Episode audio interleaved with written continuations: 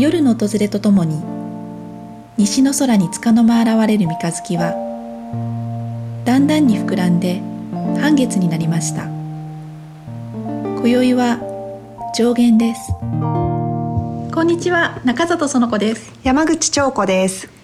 日々を無理なく心地よく自然のリズムに寄り添い過ごすためのヒントをお届けするムーンテイルズ。割れ木の師走に入って本格的に寒い日々が続いていますよね、ね、毎年忘れてしまうんですけれども東京も雪が降ったりして本当に底冷えをするような季節ですね、うん、この寒さを超えるといよいよ立春そして六月の始まりです、うん、今日はここ数年の間に私たちに起きたマインドシフトのお話をちょっとしてみようかなというふうに思っています何かすごくチャレンジしたいものがやってきた時にさまざまな理由から躊躇してしまうことってありませんか、うん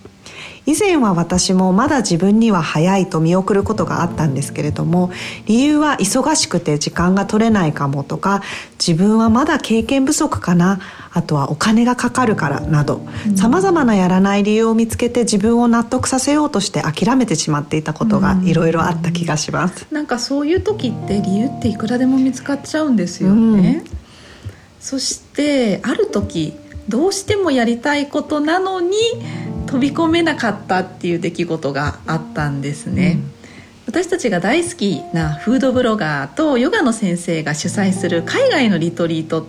の募集が始まるっていうことを聞きつけて、うん、もう2人で「うわーこれは行きたい!」ってすっごく気持ちが盛り上がったんですよね。うん、でも現実は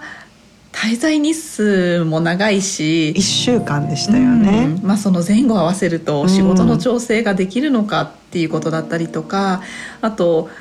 まあ、休み夏休みとかそういう期間じゃないのでその間の子どもたちどうするのっていうようなことだったり、あとはヨガやヘルシーな食生活を送っている素敵な人たちがたくさん参加するっていうことを聞いていたのでなんかそれと比べると自分たちにはストイックさがちょっと足りないんじゃないかななんてそんな心配もしてたんですよね。さらには渡航費とか参加費とかまあ、それに滞在費を含めると、うん、そもそもそのお金のゆとりなんて果たしてあるの？っていうことで、うんね、なんかどうしようとちょっとこうトーンダウンしていったんですよね。で行きたい気持ちはあったけどこううじうじ迷ってる間にどんどん席が埋まっていってしまって結局申し込みができなかったんですよね。うんそしたらその後強烈に悔しいなっていう感情が湧いてきたんですよね。で飛び込んだ人たちがキラキラ輝いて楽しんでいる姿を目にしてますますそういう気持ちが強くなっていきました。結局自分にはそれがふさわしくないって自分で決めつけていたからなんですね、うん本当はそこにいたかったのに自分のことを低く見ていたなっていうことに気づきました。その時もこれから先は自分にはふさわしくないって思うのは絶対にやめようっていうふうに思ったんですね、うん、心に誓いました、はい、そしてその半年後にまた再びそのリトリートの募集があった時に今度はすぐに申し込みをしたんですよね、うん、もう二度とあんな思いはしたくないって思ってね、でまあ、振り返ってみると仕事だったりとか子供のことだったり、まあ、お金のこと特に何一つ変化したことはなかったんですよね、うん、状況としては。でもあの不思議と迷いは全くなかったんですよね、うん、変わったことといえば私たちのマインドだけだったんですね、うん、自分にふさわしいというふうにマインドが変わったことによって絶対にこれはいい経験になるだろうなっていう確信が生まれたんですそして実際にその通りのことが起きたんですよね、はい、このリトリートに参加できたことは人生を変えるほどのインパクトのある出来事になりました。仕事に対する姿勢だったりライフスタイルに関する考え方自分たちが理想とすることあげるとキリがないぐらい変化がありましたよね世界中からリトリートに来ていた参加者の人たちはその頃憧れる暮らしや仕事をしているような人たちばっかりででもその中に自分たちがいてその人たちと深い会話や感情時間を共有しているっていう実感もすごく大きかったです、うん、そこに飛び込んだことによって自分もその世界の中で生きれるって思えたことが新しい現実を引き寄せていきましたその直後にコロナの不安が世界中を襲った中このリトリートに参加したという自信とそこから得たビジョンが私たちの前に進む原動力となっていきました、さまざまなアイディアが生まれていって軽やかに行動に移す流れが生まれていって抵抗のあることでもまずやってみることできるだけオープンなマインドを持つような気持ちが変化しました、うん、このオープンなマインドを持つっていうこともすごく大事なことですよね。うん、あのオープンなマインドを持つと向こうからいろいろなことが飛び込んできてくれるっていうような実感もありますね。うん、あとやっぱりこう抵抗のあることに尻込みしてるっていうのはその自分を一見守っているようなんだけれどもあのさっき出てきたふさわしくないそれに自分がの準備が整ってないっていうことで自分をすごく小さく評価しているっていうことにも気づいたんですよね、だからなんかチャレンジが前からあのこうやってきたとしても私はそれを乗り越えることができるその力があるっていうことを信じれる気持ちっていうのをすごく大切にしていきたいなっていうふうにも思いました。一つそういう大きなジャンプのようなことを体験すると、それが自然と次々とできるようになってくるんですよね、うん、なので最初のジャンプとても大事だなと一番怖いけど飛び出してみたらものすごい楽しいジャンプだったっていうことがほとんどですよね。ですね。このムーンテイルズを聞いてくださってる皆さんの中にもあの何かチャレンジしたいなという気持ちが芽生えたことがあるのであれば、うん、それは今の自分にふさわしいということなんだと思います。そのことを認めてあげるだけでその瞬間にそのことにふさわしい自分になれるんですね、うん、2022年は躊躇すると思うことこそどんどん飛び込んでいってください、うん、私たちもえいっと飛び込んでいきたいと思っていますそれでは最後に私たちが今気になるものや長年変わらず大好きなものについてお話しするコーナー今日は今月の本をご紹介します。年末年始私たちは長野にある山の家で過ごしました。山の家は国立公園の中に位置していて標高が1000メートルを超えています。夏は涼しくて冬は厳しくて白樺や松が多く春夏秋の自生の草花。山菜や木いちごきのこも取れるので私は行ったことないんですけど北欧みたいというふうに言われることもあります、うん、今年の冬は例年より雪が多かったみたいで到着した時にはすでにかなり雪が積もってましたね。晴れた日はキラキラ雪面が輝いて吹雪いた日は深々と雪が降り続いていました、うん、山の家に行くと感じることは、うん、自然がむき出しだということなんですね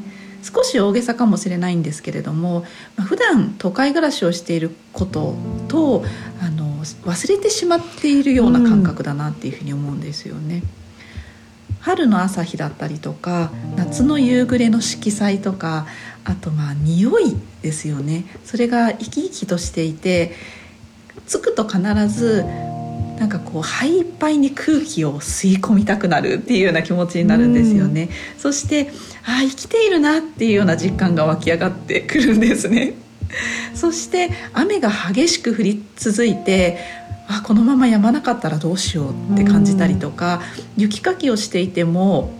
もうしんしんと降り積もってくるのであの書いても書いてもキリがないみたいな感じで雪と格闘している時なんかはちょっとだけ命の危険を感じたりすることもあるんですよね。あのこれって小さい頃に夜空を見上げてふとあなんか死んだらどうなっちゃうんだろうみたいな、うん、ちょっとこう不安が入り混じるみたいなそんなことって、まあ、みんな誰しも考えたことがあると思うんですけれどそんな気持ちを覚えることがあります。うん山の家から歩いてすぐのところに園地と呼ばれている大きな広場があって真ん中に大きな裏白もみの木がまるでそこの主のように立っているんですよね、どのぐらいの長い年月ここにいるんだろうと私たちが存在するずっと前から毎年の四季の移ろいを見てきてこれからもここにどっしり居続けるんだろうと思うと敬う気持ちが自然と生まれてきますよね、うん、まるで山の神様のような存在ですよね、うんで今日ご紹介する本なんですけれども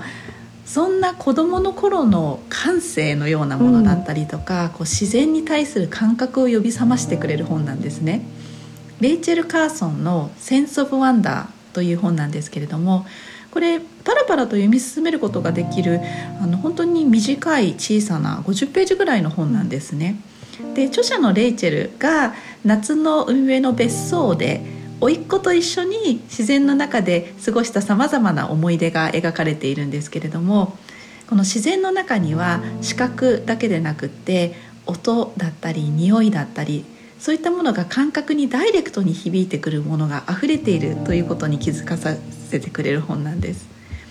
自然が人間を超えた存在であるということを知り自然とつながる感覚を持ち続けられた人は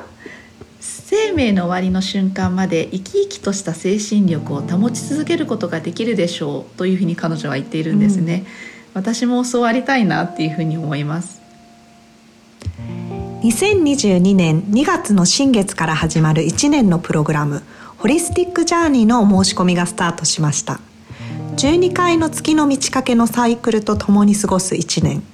毎月新月にお送りするムーンボックスには季節の手仕事やセルフケア季節を感じる果実や甘酒やこのジャーニーのために作ってもらう特別なものをお届けします。その月のテーマとともに過ごしヨガや手仕事などの配信に参加して暮らしのリズムを心地よく整えていきます。このエピソードのページに今年のホリスティックジャーニーの詳細とお申し込みページへのリンクを貼っておきます。お申し込みをした瞬間からプレジャーニーが始まります。参加をお待ちしています。1月21、22にはホリスティックジャーニーのムーンマーケットというリアルとオンラインを組み合わせたイベントを開催します。この日のためだけに作るスムージークレンズキットの他にバスソルトやセルフケアアイテム特別なお野菜やローカカオのスイーツなどムーンボックスのエッセンスを感じていただけるものを集めたマルシェです。カードリーディングのセッション秋先生のアイルベーダミニワークショップも行います。足を運べない方にはオンラインカードリーディングのご予約やヨガのレッスンの配信も予定しています。詳細はこちらもこのエピソードのページにリンクを貼っておきます。次回のムーンテイルズは満月に素敵なゲストをお迎えします。